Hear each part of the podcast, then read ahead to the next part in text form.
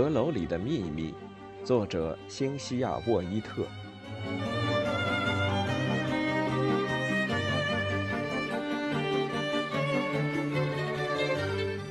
第四章：浅滩上的皮靴印。整个马波罗村坐落在一个椭圆形的小山谷里，四周山峦环绕。那条小河在山谷里逐渐加宽加深，从村子里纵贯而过。蒂尔先生家门前的那条泥土路与村里的道路在一座石拱桥前汇合。我们在那里停了下来。我要去银行和那家商店。蒂尔先生指着我们左手边的两幢独栋的砖砌房子，房子对面是一排白色的隔板房，每一家门前都有宽阔的草坪。他问我：“你要买什么东西吗？”“不用。”我回答。有没有信要寄？没有。我写了封信给你姨妈，告诉她你平安到达了。我想等安定下来以后再写信给她，这也是她交代我的。我告诉她，心想她凭什么来提醒我该写信给姨妈了？她低下头来，一本正经地问我：“那你觉得现在安定下来了吗？”不知为什么，我无法对她撒谎。即使是出于礼貌也不行。然而，基于同样的原因，我也不能完全照实说。于是我回答：“比刚来时好多了。当然，我已经足够安定，可以写信了。”听到你这么说，我很高兴。但从他的口气里，我却听不出一丝高兴的意味。接着他又说：“那么，你也许想去参观一下我们的教堂？过了桥就到。”我同意了，然后我们就各走各的，也没约好再碰头。我对他这种不礼貌的态度既不意外，也不难过。反正我自己也肯定能走回去。我想他也是这么打算的。我并不在乎他不喜欢跟我待在一起，只是很奇怪他干嘛要这么费劲的把我带到这个村子来。那些文件被堆在阁楼里，这么多年都无人问津。现在也不用着急将它们整理分类吧，所以我很怀疑他对我其实另有企图。至于到底是什么企图，我还猜不出来。他是个城府很深的人，不会随便吐露心事。过了桥，我便看见了附近的树梢顶上露出的教堂尖塔，径直走了过去。拱桥另一头的河边有一个男孩在钓鱼。我没有多看他，他也没有注意到我。教堂是一座正方形的建筑，庄严的令人望而生畏。宽大的木门敞开着，我却不想进去，里面太黑太空了。我绕到了教堂后面的墓园里。墓园其实是让人愉快的地方。我不相信鬼魂，觉得死去的人没什么可怕的，他们的生命都已经结束。只剩下墓碑，诉说着每一位死者生前的事迹。死去的人不再论贫富，尽管有些墓前只竖着简单的十字架，有些墓前却装饰着大理石雕像，但躺在里面的人都已经归于尘土。这种公平是值得世人学习的功课。比起波士顿附近的墓园，马波罗村的墓园规模很小，而且要朴实得多。但这里的景色优美，石碑之间种植着高大的橡树和娇美的山茱萸。四周环绕的山峦静静地守卫着这片净土。我边走边想，这的确是一个长眠的好地方。一道铁栅栏将卡兰德家族的墓地与村民的隔开，栅门开着，我走了进去。偌大的墓地里只有两座坟墓。两块墓碑都是毫无装饰的大理石，碑上的字迹一看就是同一个工匠刻的。我凑近去看了看，看到乔赛亚·卡兰德是一八八四年五月九日去世，他的女儿艾琳·卡兰德也在同一年的五月十五日去世。艾琳的名字下方还刻了两行字：“丹尼尔·蒂尔挚爱的妻子，挚爱的母亲。”我很好奇。老伊诺克·卡兰德也就是乔赛亚的父亲葬在了哪里。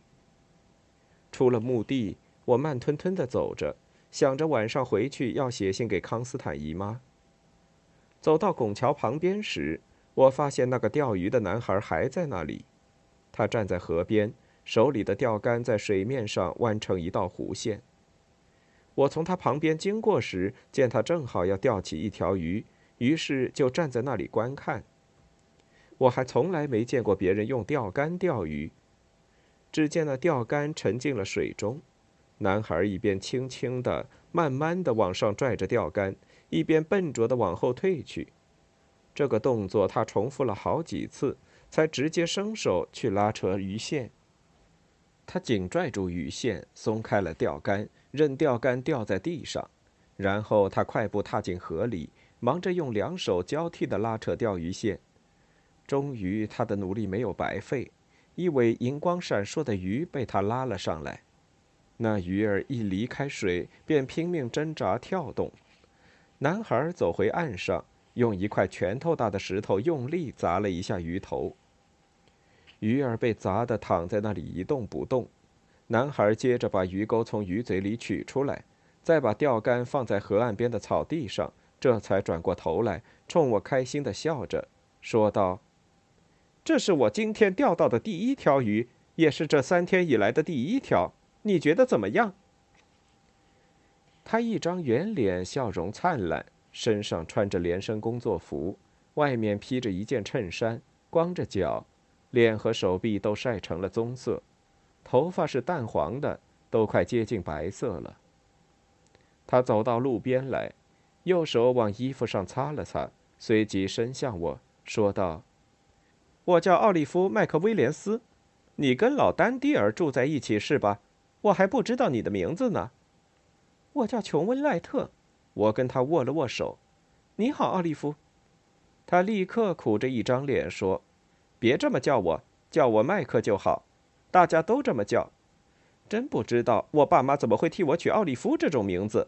他们还说这名字代表尊严，说我以后肯定会感激他们。可我才不信这种鬼话呢。”这名字老让我跟人吵架。你跟你爸妈吵架就为这名字？不是，是跟我同学吵。我跟你说，在我们学校，奥利弗这种名字会惹来很多麻烦呢。我还是喜欢叫简单一些的名字，什么约翰了、山姆了，这些名字就比较平易近人。像你爸妈就会取名字多了。谢谢，我答道。我上的是女子学校。平时很少有机会跟男孩子说话，所以这会儿我也不确定他是不是在赞美我。但我想，最聪明的回应便是把这话当成赞美吧。那是条什么鱼？我问道。你不认识吗？这是条鳟鱼，我拿来当晚饭的。我还想再钓一条，你想不想来试试？不用了，谢谢。我礼貌地拒绝了，又说道：“我在这里看看可以吗？”当然可以了，你坐下来看吧。不过这可真奇怪，奇怪什么？大部分女生都不喜欢看男生钓鱼，为什么不？谁知道呢？可能跟大部分男生都不喜欢看女生缝衣服一样吧。你看过谁缝衣服吗？当然了，我妈妈呀。我却没见过别人用这种方式钓鱼。我坐下来，他把小虫装上鱼钩，再把钓鱼线扔进河里。然后弯腰捡起钓竿，一边在我的左前方坐下，面对着拱桥，一边解释道：“鳟鱼都喜欢待在桥下的阴影附近。”我以前见过渔船，我告诉他，免得他以为我什么都不懂。我还看到过别人在查尔斯河上的桥上捕鱼。查尔斯河是什么地方？我住的地方在剑桥，波士顿附近。哦。这样对着他的后脑勺说话，感觉挺奇怪的。你来这里做什么？他又问。你是蒂尔先生的亲戚吗？不，我是来为他工作的。他转过头来，诧异的盯着我，问道：“为他工作？做什么呀？你几岁了？”“十二，快满十三岁了。”“我快满十四了。”麦克说着，又扭回头看着河面。“可我爸不肯让我去工作。”我很想去农场找点活干，我有力气，但我爸说我们家不用我去赚那个钱，还是把机会留给更需要的人。况且今年暑假我还得去补习几何和拉丁语，我的成绩老跟不上。哎，几何和拉丁语真是复杂的要命。我点点头，这两门课我也上过，知道其中的困难。你在他那儿做什么呀？他问道。整理旧文件，把它们分门别类。我告诉他，故意说的煞有介事，好像这工作很重要似的。接着还补充了一句：“是家族文件。”那他会给你薪水吗？会呀。嗯，你很需要那笔钱吗？你爸妈……他似乎不知道该怎么说才好。你很需要吗？我是个孤儿，跟姨妈一起住。哦，他答道。但我很想让他知道，我并不是因为缺钱，而是因为有能力才获得这份工作的。我姨妈是剑桥一所女子学校的校长，是蒂尔先生写信给她，问他那儿有没有人能做好这份工作，他推荐我来的。那你父母怎么了？他问。我不知道，我答道。你怎么会不知道呢？他再次惊讶地扭过头来，但话刚说完，他那晒黑的脸庞又立刻红了，连忙尴尬地转移话题。我爸爸是这里的医生，我们是五年前搬来的。你爸爸不是卡特医生吧？我记起了巴沃太太提过的那个医生。哈，你是说以前那个老庸医？才不是呢！我爸可是有执照的医生，卡特不是。他死了之后，我们才搬来的。我爸买下了他的诊所和里面的所有设备。哦，我听管家巴沃太太说过卡特医生的事。巴沃太太以前坐过牢，我知道。他到底是个什么样的人呢？他跟你说过监狱里的事吗？村里现在很少有人能看见他，大家只是偶尔还会谈起他，可是却没人跟他说话。不过又好像都很替他难过似的。大人们都说小孩子跟他在一起不合适。那你爸妈也这么说吗？他们没说太多，好像不太赞成这种说法，但也不反对。哎，马波罗是个小村子，村民们平时也没有多少事情可聊。就老喜欢谈一些根本搞不懂的事。至于卡兰德家的人嘛，要不是他们高高在上的住在山上，跟我们保持着距离，也许大家就不会说他们的闲话了。不过要真到那时候，大家又要找别的话题了，说不定连我都不会放过。所以我也没有什么好抱怨的，只是觉得这些本地人对外地人的看法很好笑。老丹蒂尔算是个本地人，大家也就没有多批评他什么。但也不觉得他是什么好人就是了。我很想问问他村里人都是怎么议论的，但又不想多嘴去打听别人的隐私。再说，我并不清楚这男孩是否信得过，不知道他说的话是真是假。此刻，我真希望康斯坦姨妈也在这里，她一定能判断出麦克可不可以信任。或许我该写封信问问他对麦克的看法。可是，光凭我在信里的描述，他又怎么能对他做出正确的判断呢？你一定很聪明，才能胜任那样的工作。麦克说：“我早就见过你了，你知道吧？你见过我？”他的话让我起了戒心，因为我之前从来没有见过他。于是我追问道：“在哪儿？”我能像印第安人那样追踪猎物。我跟踪过你，他得意地说。我才不信呢！当时就算有头熊在后面跟着，你也不会听见的。他笑了起来，接着又补充了一句，以证明自己没有说谎：“你最喜欢去的地方就是那座瀑布旁边。”我立刻愣在了那里，张口结舌。原来他一直在偷偷的监视我，而我居然不知道。我的脸颊一下子热了起来，生气的大声骂道：“你这样也太低级下流了！”可是我都告诉你了，不是吗？他虽然嘴上说的轻松，可我看得出来，他连颈背都红了，但还是很低级。我仍旧很生气，很想扳回一局。想了一会儿，我神气的宣布道：“我会拉丁语，你懂几何对吧？”他讽刺的答道：“我开始学几何了，我会翻译拉丁语，你就吹吧。”他瞪着河水，摇晃了一下钓竿。信不信由你。我腾地站了起来，又说：“不过，也许我会愿意教你哦。”我不知道为什么要加上后面这句，大概是存心想再气气他。我不需要别人教。他顶了一句，依然背对着我。但接着他又忽然回过头来对着我笑，连眼睛里都是满满的笑意。我骗你的啦！其实我真的拿几何和拉丁语没办法，而且我也真的很低级。下次如果我还在那附近，我会告诉你的。反正你也只是在那里看书或是闲逛。不过有一次，说到这里，他咧开嘴促狭的笑了一下，然后才接着说：“你在跳舞。”我一下子又不知道该如何回应了，真是太可怕了。我一直以为自己是一个人在那里，却原来并不是。我为什么不能跳舞？我不服气地质问他。不为什么，不过你跳的还不赖。我气得说不出话来。他耸了耸肩，又说：“不过你听着，还有件事，我认为还有一个人也在那附近，偷偷的打量你。”他的表情一本正经，看起来不像是在开玩笑。还有人在那里，他是想编鬼故事来吓唬我吗？我答道：“我可不信什么鬼魂，不，不是鬼魂，在河对岸的树丛后面。我总觉得好像看到了什么，应该是一个人。如果我的直觉没错的话，这人还不希望自己被发现，而且很擅长跟踪。可他为什么要偷看我呢？”